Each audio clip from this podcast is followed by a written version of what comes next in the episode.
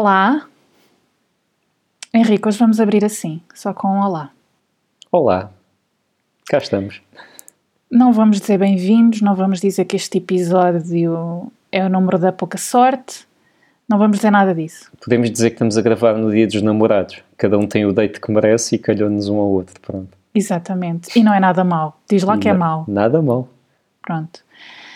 Hoje vamos começar por falar de uma experiência que o Henrique teve ontem, dia 13 de fevereiro, e uh, foi uma experiência nova que ele só, só alinhou para poder falar no podcast. Sem dúvida. Aliás, não houve mais nada que me motivasse a isso. A experiência foi ski, na verdade não foi ski, acabei por fazer snowboard, que é parecido. E porquê? Porquê é que fiz? Porque basicamente senti pressão social. O ski é o desporto nacional da Áustria e não há literalmente ninguém na Áustria que não faça ski no inverno. É quase, quase uma obsessão nacional. Tanto que eles, nós temos estado, como sabes, em, em lockdown muito restritivo desde novembro mas eles abriram as estâncias de ski logo em dezembro, numa altura em que ainda estava tudo o resto fechado. Portanto, eles são de tal maneira obcecados com ski que não podem passar sem isso. E eu tinha tudo a meu desfavor, porque, um, dou-me muito mal com o frio, dois, tenho medo de alturas, como já falámos aqui, e três, sou muito descoordenado e desequilibrado e, e, e desastrado, portanto, uh, tinha tudo para correr mal. Mas ainda assim sentia, lá está, a pressão social e achei mais tarde ou mais cedo, quando acabar a, pan a pandemia, vai chegar um dia em que o laboratório ou, ou, qualquer coisa de trabalho vai organizar eh, uma snow trip. Portanto, lá fui combinar com uns amigos meus e fomos para uma montanha aqui perto de Viena e fui experimentar snowboard. E tenho a dizer que a experiência não foi tão traumática como eu estava a pensar, não me parti todo, não tive medo de alturas, o, o frio, apesar de estarem uns simpáticos 10 graus negativos quando lá chegámos, uh, o frio até se aguentou mais ou menos bem, porque aquilo vai-se obviamente com equipamento especial. E depois estamos a mexer-nos, não é? Para fazer snowboard, aquilo acaba por ser um, uma atividade física bastante intensa. Portanto, não, não sofri tanto como estava à espera. É bastante assustador ao início. O facto de ser uh, snowboard em vez de ski, acho que acabou por ser um bocadinho mais fácil no sentido em que há menos coisas para ter em conta, porque o ski temos um ski em cada pé e depois mais um, um stick em cada mão, e aquilo às tantas é, dá muito, muito asa descoordenação, e hoje lá está, sou, sou muito descoordenado.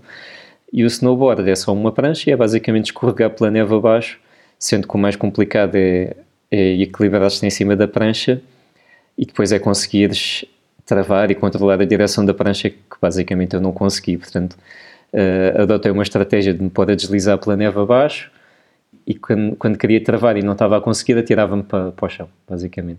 E conseguiste perceber o fascínio dos austríacos por isso? Não consegui perceber o fascínio, mas percebo porque é que eu acho que é quase um escape para eles, porque, como eu já tive a oportunidade de dizer no, no episódio passado, o inverno aqui é muito deprimente, não é? Não há muitas oportunidades para, para estar na rua e para, Epá, eu, não, eu não vejo o sol, se calhar não vi o sol há um mês e vi ontem. Um, não há muitas oportunidades para de facto estar na rua e estar em contato com a natureza no inverno.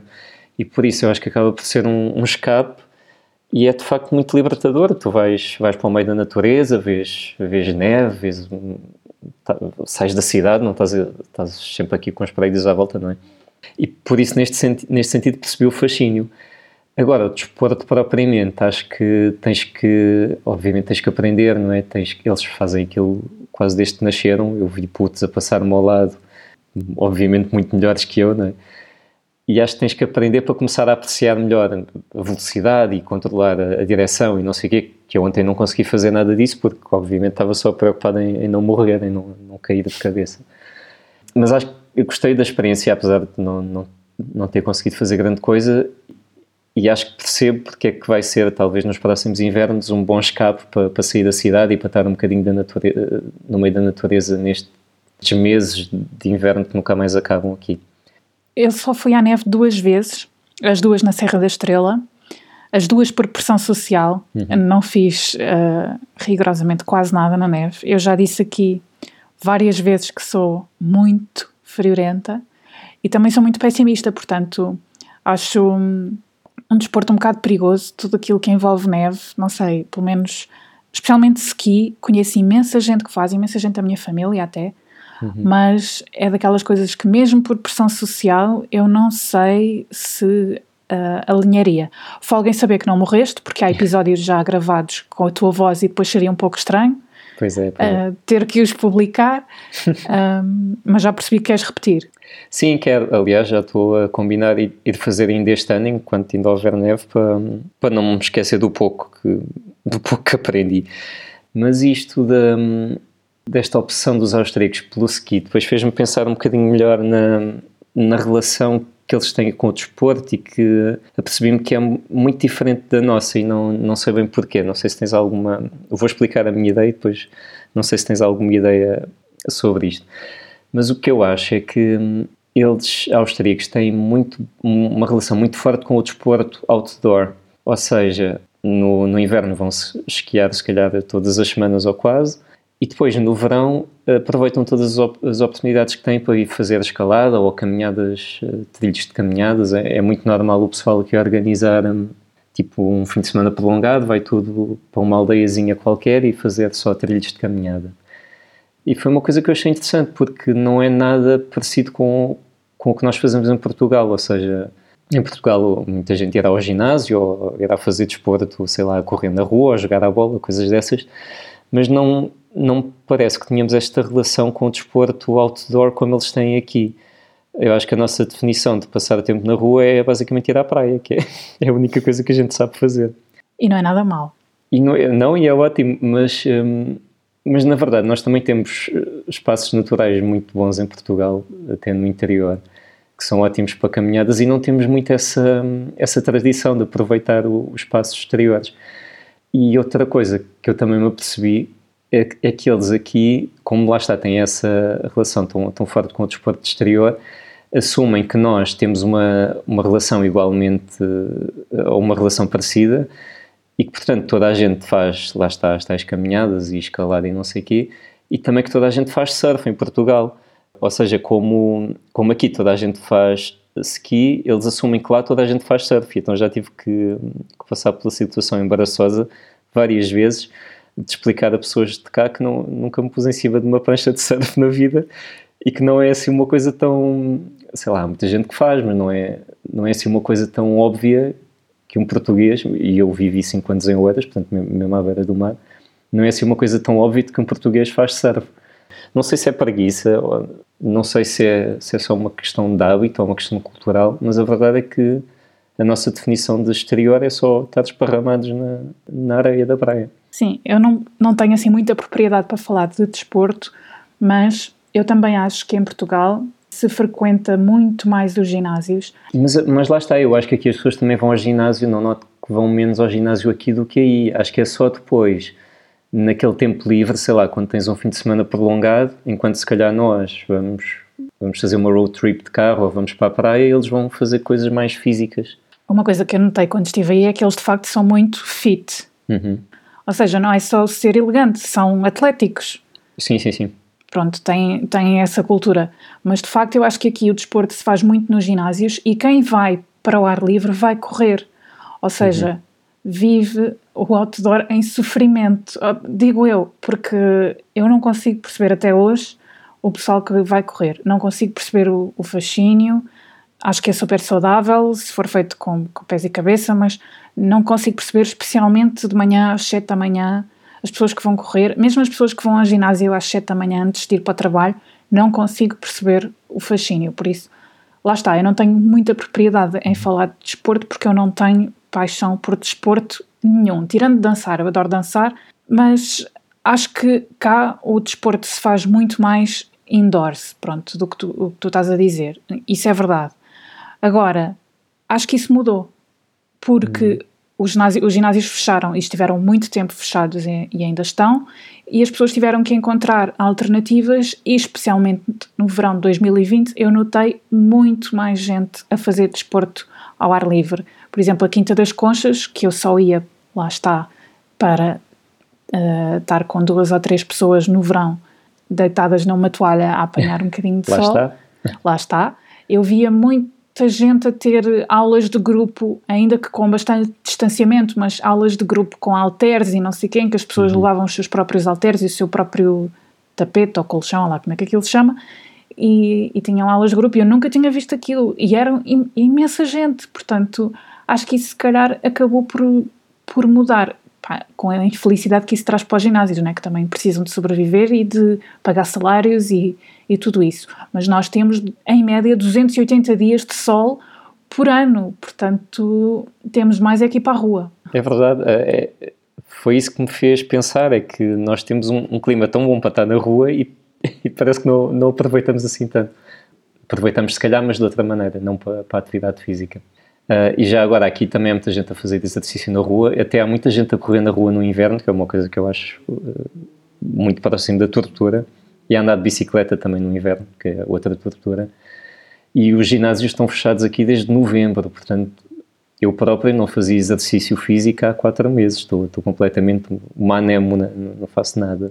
E em relação a, a, a, ser apaixonado por desporto, eu também não sou, confesso, não é uma coisa que me motive muito, mas acho que, que é também uma questão de encontrarmos as coisas que, que nos realizam. Lá está, no teu caso, a dança. Eu descobri há, há relativamente pouco tempo as aulas de kickboxing, que, que são fantásticas, é, é, é, muito desgastante fisicamente, mas tu, quando lá estás, nem, nem, nem te sentes a sofrer, porque é tão, é tão engaging que aprendi a gostar e a, e a motivar-me. Ok, vamos avançar? Vamos avançar. Então, queríamos falar de inseguranças. Uh, isto vai ser complicado, vamos ter que, que abrir a, a alma.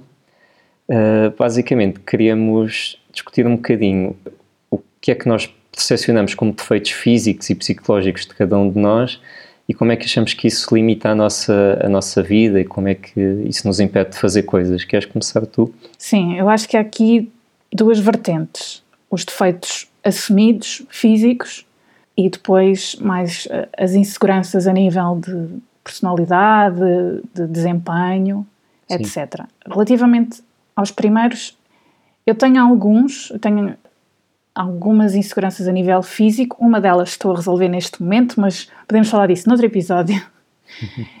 e, e uma das coisas que eu tive a pensar, e eu ouvi recentemente uma entrevista com a Sara Sampaio, é que mesmo a Sara Sampaio tem inseguranças e, portanto, a Beyoncé há de ter as dela, a Jennifer Lopez claro. há de ter as dela e que todos vamos sempre ter inseguranças. E uma das minhas maiores inseguranças a nível físico, eu não ia especificar e não é aquela que eu estou a resolver agora, mas uh, a maioria das pessoas que eu vi também não me conhece, mas é o, é o meu nariz. Uhum. E eu lembro-me que eu só comecei a ter uh, inseguranças relativamente ao meu nariz e brinco muito com isso, um, mas só comecei a ter quando fui chamada a atenção para isso. Tinha pai uns 10 anos. Portanto, só quando outras pessoas chamaram a atenção para isso, para o tamanho do meu. É que de repente as pessoas vão achar que eu tenho o nariz na testa ou assim, também não é, não é, ou não é o caso, mas pronto, tenho o nariz proeminente. Só quando me começaram a chamar a atenção para isso é que eu comecei a reparar e é que eu comecei a sentir-me verdadeiramente insegura. Uhum. Portanto, é, um, é uma coisa que se pode resolver, é uma coisa que implica investimento um, financeiro e também implica um pós-operatório muito doloroso. Posso dizer que já perdi uma tarde de domingo a ver vídeos de recuperação de, de pessoas que fizeram a cirurgia no YouTube. E perdeste a vontade. E perdi um bocado a vontade, porque eu ainda por cima, quando tenho, quando tenho gripe ou quando estou constipada, não consigo respirar pelo nariz, eu não durmo.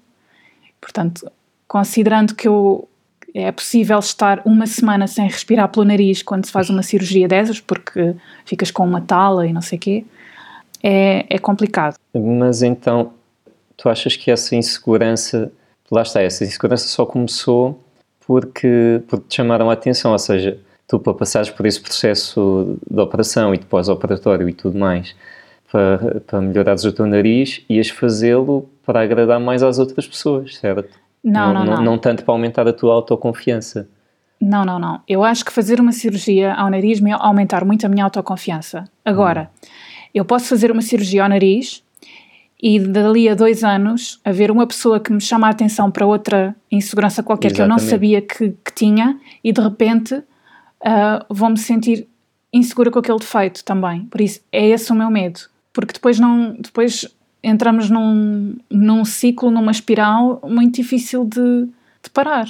E há, coisas mais simples de resolver, e há outras mais, mais complicadas, e pá, o nariz é uma coisa bastante invasiva. Sim, e lá está, é que é que tu vais estar a resolver um problema para responder a uma pressão social ou, ou um conceito de beleza que é sempre muito exigente e que é irrealista, na verdade, não é? E, e depois se começas a, a, pensar nisso, ah, então quero melhorar o nariz, mas também quero melhorar a testa e também quero melhorar as mãos e, e depois nunca mais acaba, não é? Sim, e se pensarmos bem, uh, eu sei que nós estamos a falar de cara e eu agora vou falar de corpo, mas se nós pensarmos bem, para aí nos anos, uh, pá, agora tenho medo de estar a dizer algo mais neira, mas para aí nos anos 70, 80, a moda e aquilo que era considerado bonito eram as modelos muito, muito, muito, muito magrinhas. Era a. Twiggy, era a Kate Moss. Depois, nos anos 90, chegou a Pamela Anderson em todo o seu esplendor e chegaram também as cirurgias de aumento mamário e o que estava na moda eram umas mamas grandes. Uhum. Pronto. Depois, a moda passou a ser as mamas naturais. E veio a Kim Kardashian e democratizou as curvas uhum. no rabo, por exemplo. E eu no outro dia estava a comentar com uma amiga nossa que se eu faço uma cirurgia ao nariz e depois chega alguém que vem democratizar o nariz grande e proeminente, uhum. onde é que eu fico, não é? é Portanto, é verdade.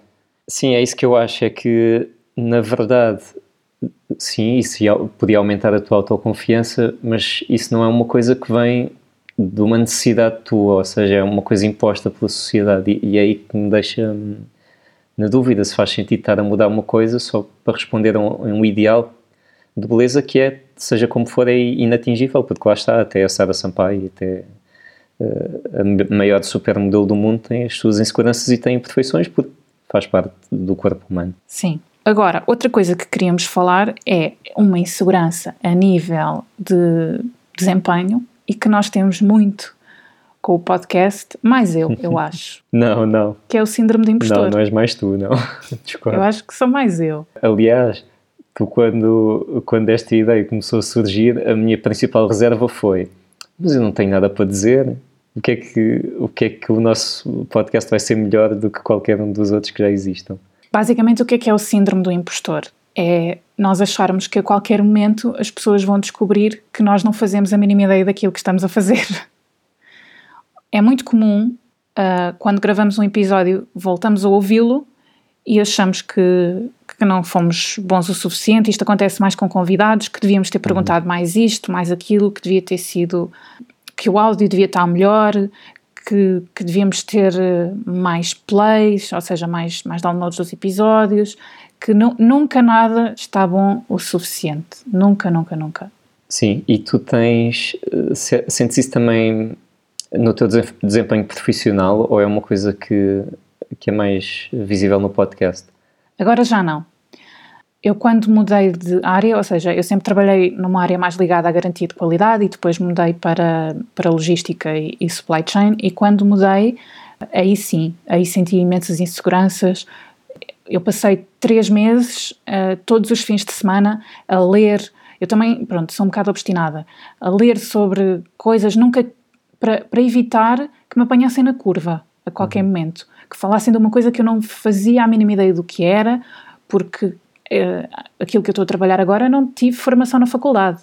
Fui aprendendo muito pela experiência, com, com as cabeçadas na parede também, e sentia imensa insegurança. Agora já não. Agora sei que depois desse trabalho todo que eu fiz de, de investigação e de para, para me sentir mais segura, agora sei que sei que estou à vontade, eh, em princípio, venha o que vier, estou à vontade, uhum. mas isso aconteceu muito, sofri muito com isso. E também sofremos um bocado com o podcast porque não é a nossa área profissional, uhum. nós não estudámos para isto e há muitas pessoas que estudaram comunicação ou edição de áudio ou o que seja e que podem ter muito a dizer daquilo que nós fazemos. E, e nós não somos perfeitos, atenção. Claro, mas eu, eu acho que é bom sermos exigentes connosco próprios, não é? O único problema é quando nos tornamos tão exigentes e tão inseguros que depois acabamos por não fazer as coisas porque temos medo de falhar. E nós adoramos as críticas, especialmente das pessoas que nos são mais próximas, nós agradecemos, pá, digam-nos o que acham. Deem-nos críticas, as que forem. Nós aguentamos e, e agradecemos. O feedback é, é super importante. Sim, não, claro. não ficamos a matutar nisso. Não, não pode ser, não podemos ficar a matutar nisso. Mas eu estava-te a perguntar pela tua profissão porque hum, para mim é exatamente o contrário. A minha, a minha área profissional está cheia de síndrome do impostor.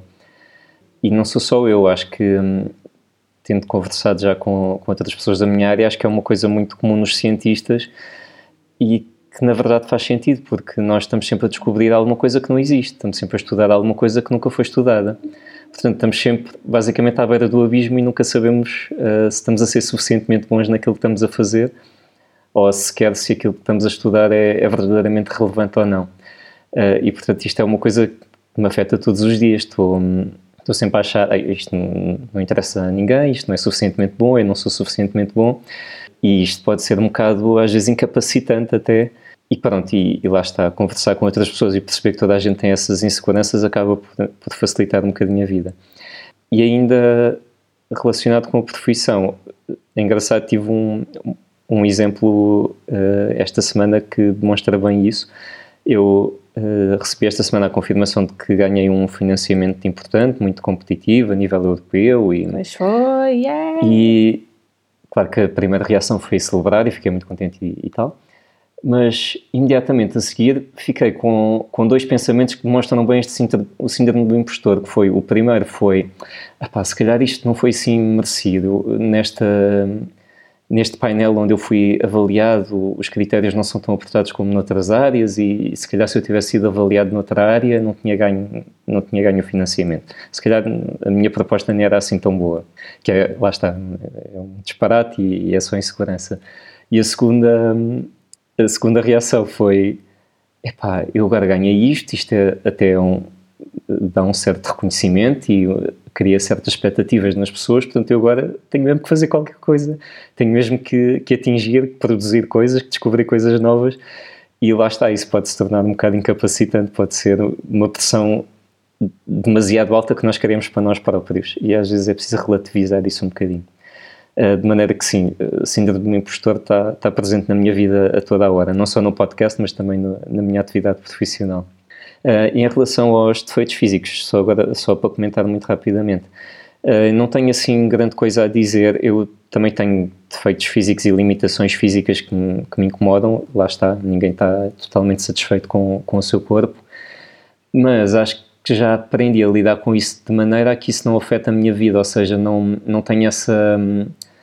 Essa premência de ai, quero mudar qualquer coisa no, no meu corpo. Acho que já, já aceitei que o corpo não é perfeito e que, e que é o que tenho. Não, não vale a pena estar, estar a, a, tentar fazer alguma coisa só para agradar aos outros. Se eu, se eu estiver confortável, acho que, acho que está bem assim. É nesse limbo que eu vivo. Eu, livo, eu vivo no limbo de ou trabalho a aceitação ou uhum. trabalho para mudar. Sim. É no meio dessas duas decisões que eu, que eu estou relativamente à, à minha segurança física. Uhum. Vamos às recomendações e desrecomendações de hoje? Sim, começa tu.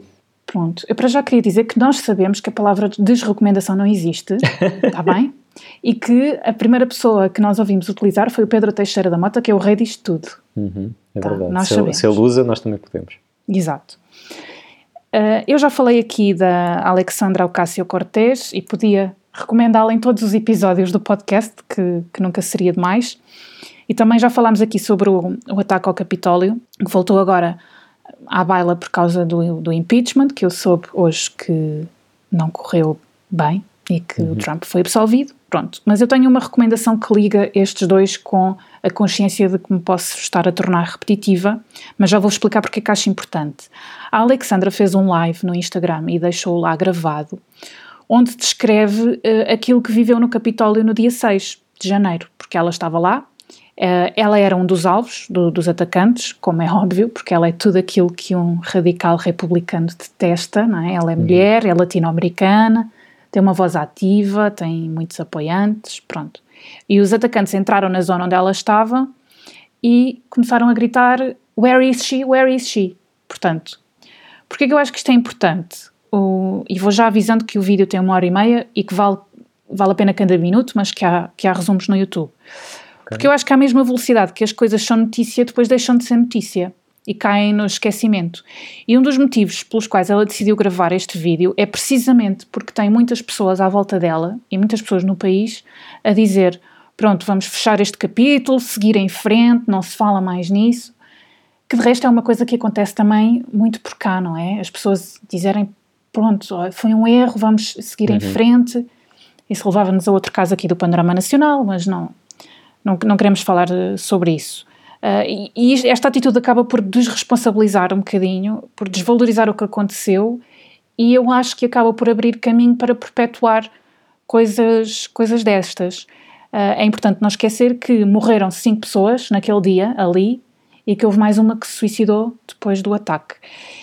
Ela, durante esta hora e meia, não fala, obviamente, só da, da situação em si, fala de, dos dias que antecederam o, o dia 6 e em, em, que já se sentia alguma tensão e que as forças de segurança não fizeram nada para, para travar. Uh, fala das motivações absurdas dos atacantes, obviamente, fala do polícia que a tentou lixar durante a evacuação do edifício, fala como é que ela se conseguiu safar deste, deste faroeste um, e ela esteve lá fechada desde as 9 da manhã às 4 da manhã.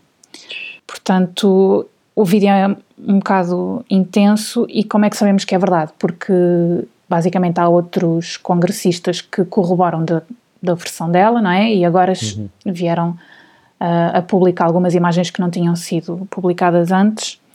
Um, e acho que o testemunho dela é importante para vermos como tragédias destas começam com um movimento liderado por um extremista e acaba com pessoas a morrer. Pronto, e acho é que nós devemos guardar este exemplo e não o esquecer na altura de ir às urnas ou de, do que é que seja. É verdade. Mas boa recomendação, vou, vou procurar. Pronto. A outra recomendação é bastante mais leve. É um canal de YouTube português. Eu não sei se tu já ouviste falar. Eu hesitei entre divulgar aqui ou não. Chama-se Os Primos. Ah, conheço vagamente, nunca explorei muito. Pronto, este humor é bastante fora da caixa e bastante agressivo e um bocado como eu gosto. Eu nem sei se tu uh, vais gostar ou gostarias destes vídeos ou não, ok? Uhum. Eles o que fazem é basicamente um react ou reacts. O que é que é isto? Eles reagem a vídeos de outras pessoas e por isso são muitas vezes acusados de haver algum aproveitamento do conteúdo de outros criadores ou não terem um conteúdo muito original, mas eles, uh, eles podiam ser do meu grupo de amigos, sabes? Ou do nosso grupo de amigos. Tem muitas asneiras, tem é, muita coisa parva, mas é, é muito engraçado para descontrair e mostra-nos um bocadinho do submundo do YouTube, porque os vídeos aos quais eles reagem são um bocadinho mais dirigidos a, a público mais jovem uhum. e eu não acho que os nossos jovens que estão agora na adolescência ou pré-faculdade não acho que sejam ocos de cabeça, não acho rigorosamente nada disso. Aliás, até acho que são muito proativos no que toca a movimentos solidários e de voluntariado. Uhum. Acho que os nossos jovens são incríveis, mas aquilo que há no submundo do YouTube é inacreditável. Portanto, eles fazem umas reações com muita graça, muito corrosivas. Também são colegas podcasters, têm um podcast também. E têm, eu acho que, eu não, eu não quero estar a dizer nenhuma asneira, mas têm o Patreon com mais uh, seguidores, não sei se se chama seguidores. Uhum. Eles têm o dobro dos patronos do Maluco Beleza, por exemplo. Uhum, ok. Uhum. E, e pronto, e são estas as minhas duas recomendações de hoje. Queria só dizer também que recomendo o nosso próximo episódio. Eu, eu não tenho episódios favoritos, não, até porque isso é muito injusto para, para outros convidados, não é? Mas se tivesse, se tivesse, se tivesse, uh, pronto, perceberam, não é? É isto. ok. Então, eu queria começar com uma desrecomendação, que não é propriamente uma desrecomendação, é só uma coisa que me irrita e que não sei se é só, se é específica daqui de, da Áustria ou se também existe em Portugal, mas é, quando se encomenda comida, vem a comida naquelas caixas de plástico, que eu aproveito, não gostas de deitar fora, aproveito depois para, para guardar a comida. Opa, e aquelas caixas são todas iguais, retangulares, transparentes, mas todas ligeiramente diferentes, ou seja, cada uma tem uma tampa diferente da outra. E ou seja, eu tenho pai, umas 20 caixas dessas cá em casa que depois, quando uso, demora meia hora a encontrar a tampa certa porque são todas parecidas, mas, mas com uma tampa ligeiramente diferente. Isto irrita-me muito. Não sei se não sei se em Portugal é a mesma coisa, mas senhores fabricantes de caixas, entendam-se, façam só um, um, um, modelo, por favor. E pensei que ias falar do flagelo de serem de plástico. Também, mas apá, isso hum, é um bocado difícil de resolver, porque às vezes a comida vem em caixas de cartão, mas nem toda a comida dá para, para pôr em caixas de cartão, porque hum, quando tem molho e não sei o que, depois aquilo disfarça. Mas sim, uh, ser em plástico também é um flagelo, mas uh, por isso é que eu não, não gosto de deitar fora e, e tento reaproveitar o máximo possível. Aliás, nunca comprei uso sempre essas caixas. Ok. Recomendação. Acho que já te falei nisto. Eu, quando vim para aqui, descobri muito a comida asiática, que é uma coisa que existe aqui muito. Uh, não só porque existe de facto muita variedade de comida asiática, mas porque também a comida vienense não é propriamente assim a coisa mais entusiasmante do mundo, diga-se de passagem. E então queria recomendar um, uma comida que não é, não é propriamente uma comida, é um snack uh, asiático que me foi recomendado uh, por uma amiga minha de Taiwan e que é bastante inesperado. Eu não, não estava à espera de gostar e adorei, estou viciado. Que são amendoins com uma cobertura crocante de wasabi. Ah. E é espetacular. É salgado e depois tem aquele picante do wasabi ao mesmo tempo, mas sem ser muito, muito intenso, porque o wasabi às vezes também é demasiado intenso e é tão viciante. Uh, suponho que também se deve vender aí em Portugal, naquelas lojas, naquelas lojas de, da especialidade do Martim Muniz, por exemplo, e é muito, muito bom. Estou completamente rendido aos amendoins com wasabi. Ok. Eu vou tentar pesquisar a ver onde é que se encontra cá em Portugal. Uh, pronto, uh, estamos despachados? Sim, uh, queria só dizer, como última nota, como nós já referimos, estamos a gravar isto no dia 14 de fevereiro de 2021, à tarde, e eu acho que o coelho da máscara é o Bruno Nogueira. Mas vão revelar hoje? Não sei, não sei quem é que vai ser revelado hoje. Isto é assim, isto são programas de televisão de confinamento, não me julguem. E eu estou com muita convicção que é ele e pronto, vamos lá ver quando é, que, quando é que revela, mas deixo aqui o meu palpite, pode ser que acerte. Ok, eu até apostava noutra, noutra pessoa se visse o programa para, para criarmos aqui uma aposta, mas não, não estou suficientemente informado. Ok. Ok, vamos fechar então. Obrigado por estarem connosco. Voltamos a encontrar-nos daqui a uma semana com um convidado que vale muito a pena. Entretanto, sigam-nos no Instagram, Polaridade Podcast, e falem connosco em, uh, através do e-mail polaridadepodcast.gmail.com. Adeus, até para a semana.